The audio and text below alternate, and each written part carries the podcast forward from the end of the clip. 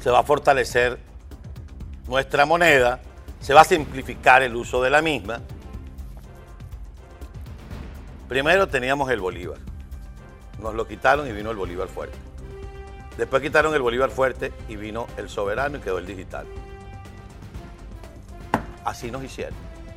Pulverizaron nuestra moneda. Tienes el tweet del economista Pedro Palma, María Fernanda. Vamos a colocarlo. Pedro Palma dice, Banco Central de Venezuela anunció el Bolívar digital igual a, ¿cuánto es? Un millón de bolívares soberanos actuales. Es decir, le quitan seis ceros a la moneda. Esto estará vigente a partir del primero de octubre. Un Bolívar digital será igual a 100 mil millones de bolívares de 2007.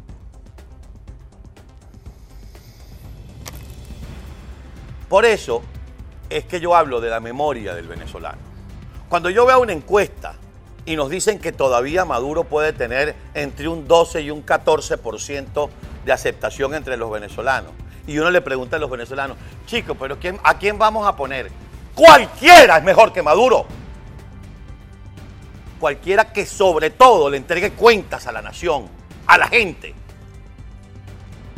Cualquiera que cinco, seis años o cuatro años, dependiendo de lo que hagamos con nuestra constitución, lo pueda sacar de ahí con el voto. Porque hace 13 años, en 2008, cuando te prometieron que se iba a simplificar el uso de la moneda y sería esta mucho más fuerte, anunciaron los medios de comunicación, los economistas y los expertos, que lo que venía era más hambre, más miseria, como acabamos de ver en esa propaganda. ¿Y qué pasó? El gobierno te volvió a engañar, el régimen te volvió a engañar y lo que hay es miseria, lo que hay es pobreza, lo que hay es una migración de casi 7 millones de venezolanos que no aguantan porque el que gana dinero en un sueldo relativamente decente se gana 3 dólares al mes, cuando la canasta básica ya está llegando a los 300 dólares. Les reitero que no soy experto económico, pero los estándares internacionales para calificar a la pobreza extrema es que un pobre en situación de pobreza extrema es aquel que gana menos de un dólar al día. Los venezolanos que ganan en su trabajo ganan 3 dólares al mes. Si eso no es pobreza extrema, crítica, miseria, díganme ustedes qué es. ¿Y usted cree que esto lo vamos a resolver con siete gobernadores y 100 alcaldes? Es decir, el 22 de noviembre usted sale con el Bolívar digital a comprar y le va a rendir. Ahí se van a ganar espacios. Hay que cambiar el modelo político y económico del país en su totalidad.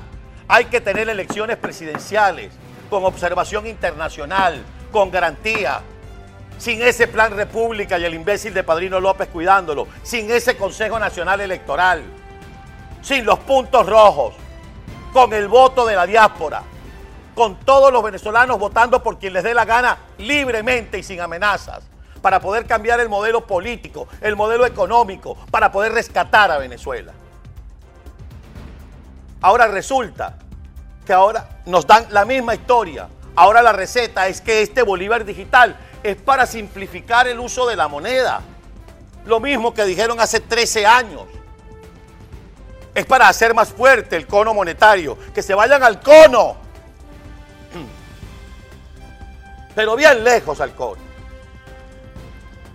¿Qué nos está pasando? ¿Por qué el letargo? Están jugando a lo que siempre juega el aparato de inteligencia cubano, a la desesperanza, al desaliento, al desencanto, al desgano.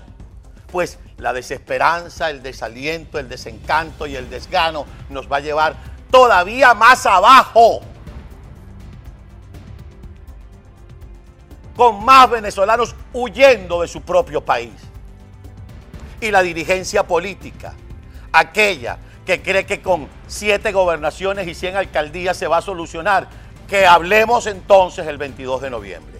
Y aquellos que no están con las elecciones y que tienen una postura que no quieren migaja, entonces a bailar, a ponerse las alpargatas, porque lo que viene es oropo. ¿Lo quieren así o más claro?